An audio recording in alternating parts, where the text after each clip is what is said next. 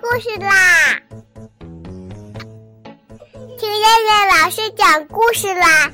我爱听故事。嗨，小朋友们，晚上好！我是东方爱婴融成中心的燕燕老师，又到了听燕燕老师讲故事的时候啦。现在，请小朋友们自己在床上躺好，我们一起听故事。今天的故事名字叫做《会唱歌的兔子镇：米姆的新魔法》。小狐狸米姆是一个小小魔法师。一天，他扛着一个有小水桶那么粗的爆竹，舔着小肚子从魔法屋里走了出来。森林里的小动物一见他这样，就知道一定又有新魔法看了。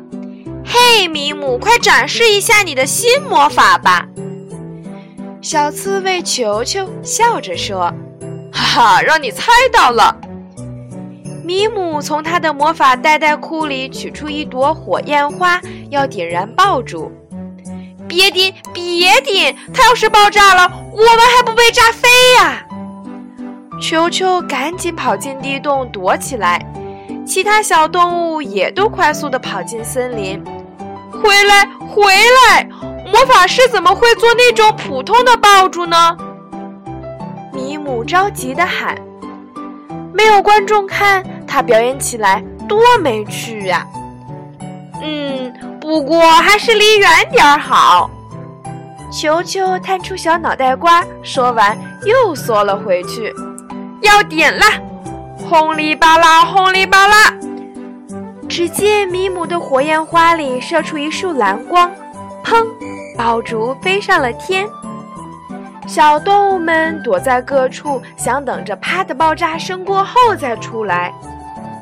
可是等啊等啊，等了好半天也没听到。于是大家跑出来向天上看去，啊，那个爆竹飞得好高好高，最后。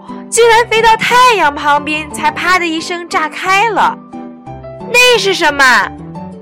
球球最新发现了问题，因为正有许多糖浆顺着太阳公公的五彩胡子流下来。等糖浆流到地面时，已经变成了五颜六色的糖豆豆。捡起来尝尝，口味各不相同哦，有草莓味的、香蕉味的、巧克力味的。这个魔法最好了，爆竹里全是糖浆呢！小动物们欢呼着，捡呀吃啊，嘴巴都合不上了。米姆，给我留点糖浆吧，我也想吃！快念魔法停止口诀！忽然，太阳公公说话了：“好好，杜丽还是妈咪？”比姆把口诀给忘了，哎，一直到糖浆流光了，他也没想起来。好吧，我自己下来吃。说着，太阳公公飘到了地面上，坐在地上，像小孩子一样捡起了糖豆豆。不一会儿，他全身沾满了泥巴。这时，意想不到的事情发生了，大地上。突然变成了一片漆黑，没有了太阳，大地变得好冷，植物也没办法生长了。米姆，快想想办法！球球着急地喊了起来：“有办法，有办法！”米姆从魔法袋袋库里掏出一瓶水，念着：“轰里吧啦，轰里吧啦，变！”只见一朵朵亮闪闪的白云从水瓶里飘出来，大家一人一朵，快给太阳公公擦擦身体。擦呀擦呀，很快太阳公公又露出了原来的光彩。太阳公公，你快回到天上吧！球球拉着太阳公公的手说：“不嘛，我喜欢这里，我还要和大家一起玩儿。”没想到太阳公公也像个小孩子一样，也会耍赖皮呢。这样好不好？